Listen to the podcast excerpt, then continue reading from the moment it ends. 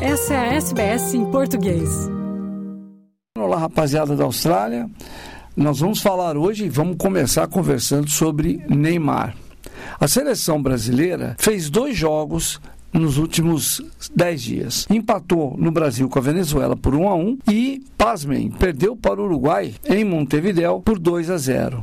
E o fato mais importante deste jogo é que Neymar, no finzinho do primeiro tempo, sofreu uma lesão no joelho esquerdo. Foi escapar da marcação de um volante uruguaio e na queda ele entortou o joelho e sofreu a lesão. Resultado, ele vai ter que operar o ligamento cruzado anterior e também vai ter que operar e tirar um pedaço do menisco do joelho esquerdo brincadeira para nove meses de cirurgia, fisioterapia e trabalho físico para poder voltar a jogar. No próximo mês, que é o mês de novembro, a seleção brasileira vai voltar a jogar nas eliminatórias sul-americanas, enfrentando a Colômbia no dia 16, em Barranquilha, e no dia 21, recebendo a Argentina no Maracanã. E o Brasil vai ficar sem sua principal estrela. É bom é ruim, é terrível. É isso que eu vou conversar e vou perguntar aqui para o comentarista Eugênio Leal, da ESPN Brasil. Eugênio, bom dia. A pergunta é essa: sem Neymar, o que acontece? Sem Neymar, o Brasil perde aquele jogador que é sua referência técnica há alguns anos, ou posso dizer há mais de uma década.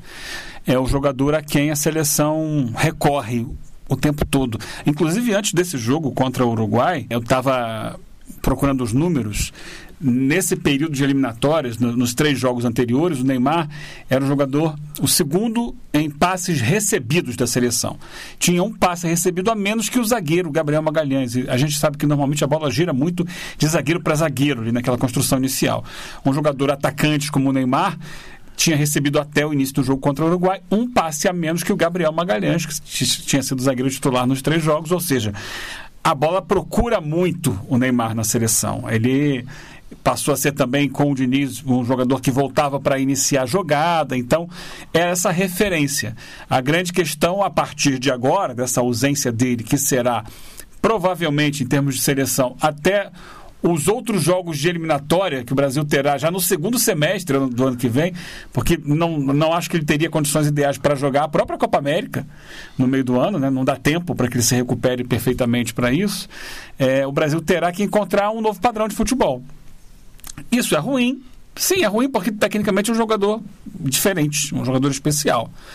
Mas vamos lembrar que o Brasil foi campeão da Copa América de 19 sem o Neymar, que também se encontrava machucado. Então, é possível haver vida na seleção brasileira sem o Neymar. E essa é uma questão sobre a qual me debato muito, porque acho que o Brasil se tornou muito dependente dele. O Brasil tem olhado para a sua seleção, inclusive seus próprios treinadores, como a seleção do Neymar e não o Neymar da seleção. E isso foi prejudicial, tem sido prejudicial ao Brasil durante esses 12, 13 anos em que ele faz parte da seleção brasileira principal. Vamos ver quais são as soluções que o Diniz vai encontrar e que possivelmente para a Copa América o Ancelotti viria a encontrar caso ele assuma a seleção. Bom, falamos de Diniz. Nesse jogo contra o Uruguai, o Brasil virou o primeiro tempo perdendo por 1 a 0 e perdendo o Neymar. Ele, no lugar do Neymar, ele colocou o Richarlison, que é um centroavante. E em alguns momentos o Brasil parecia estar jogando num esquema antiquíssimo, um 4-2-4 velho de guerra. Para quem conhece o que o Diniz vem fazendo nos clubes, e especialmente no Fluminense, não seria tanto novidade. Mas para uma seleção brasileira, você acha que isso surtiu? Porque aparentemente não surtiu efeito nenhum, né?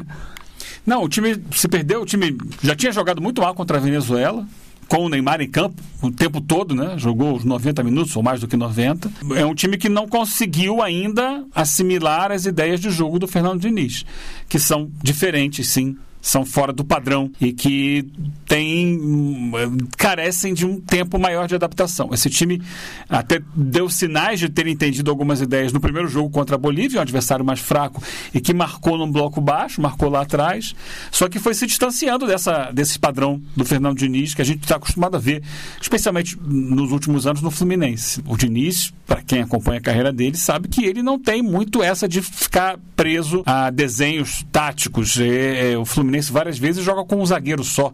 Chegou a jogar já em momentos especiais de algumas partidas sem zagueiro. Ele é um técnico muito ousado, muito ofensivo, muito agressivo e abre mão muitas vezes de equilíbrio.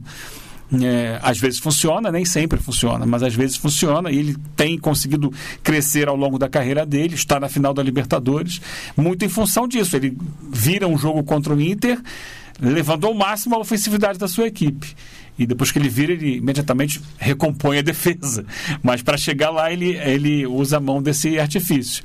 Não sei como será na seleção. Até aqui, ele não conseguiu. Ele tem pouco tempo na seleção, pouquíssimo tempo para colocar o estilo de jogo dele. Até aqui não foi bem sucedido. Dando um retrospecto, o Brasil nessas eliminatórias goleou a Bolívia logo na estreia, perdeu chances de gol uma atrás da outra, jogou praticamente dentro do campo da Bolívia, até porque a Bolívia deixou. Aí vai para o Peru, já não é a mesma coisa, teve dificuldade e foi vencer com um gol de cabeça do Marquinhos no final do segundo tempo. Depois enfrenta a Venezuela aqui no Brasil, encontra outro time marcando lá atrás mais, mais forte. O Brasil não cria quase chances, faz um gol de cabeça também.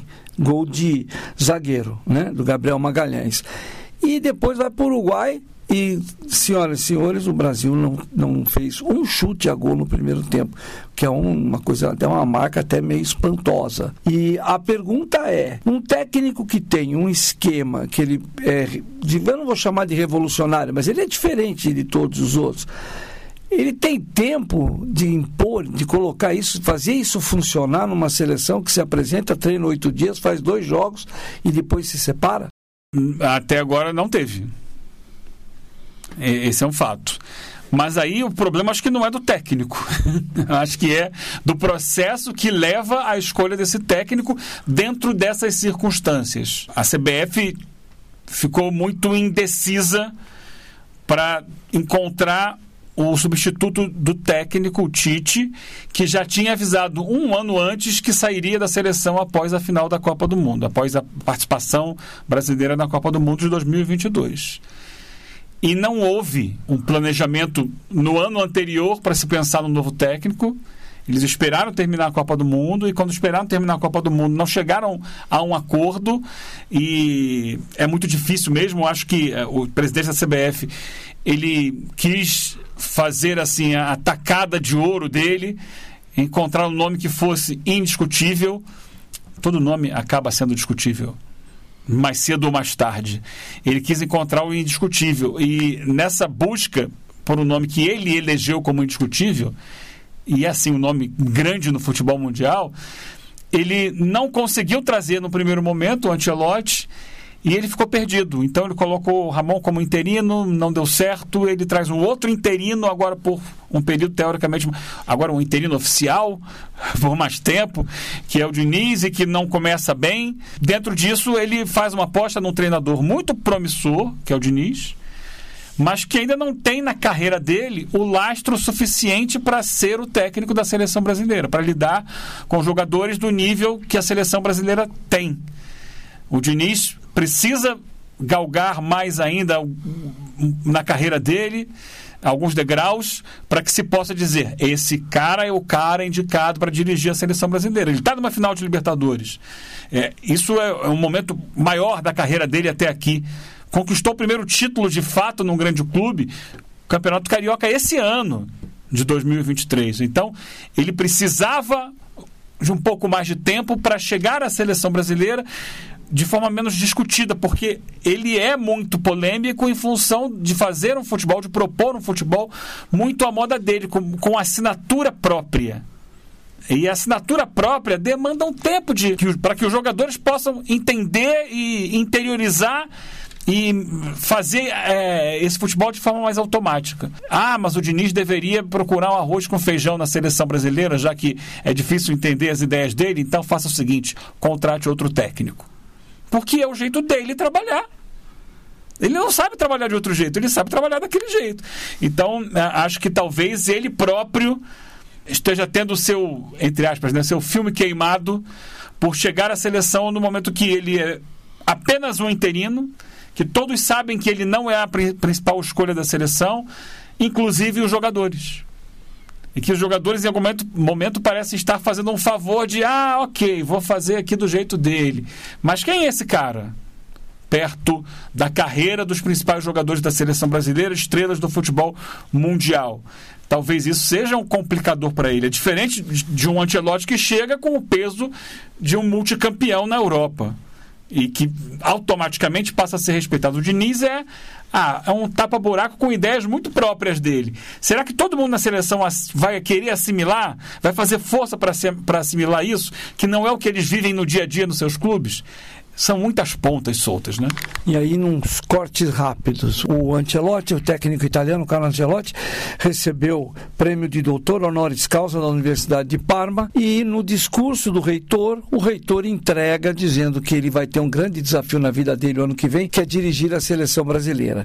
Dois dias depois, o próprio Ancelotti fala, não, ainda não tem nada e tal. Então a minha primeira pergunta é, quando o Fernando Diniz assume a seleção, na primeira convocação, ele diz que o melhor jogador o cara-chave dele chama-se Neymar.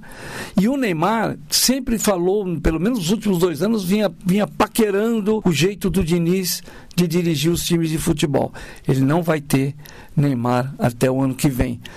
Ficou órfão? Ficou, não só do jogador, mas também do padrinho. Talvez o Diniz falar que o Neymar é o jogador da seleção principal, assim como outros fizeram, mas talvez também tenha um pouco do fato do Neymar ter dito que gostaria de vê-lo na seleção. Bom, eu queria agradecer ao Eugênio por participar aqui com a gente. E o Brasil ganha da Argentina lá no Maracanã? Hoje, não. É isso. Eu volto semana que vem com mais informações para vocês. São Paulo para SBS, Luciano Borges. Curta, compartilhe, comente. Siga a SBS em português no Facebook.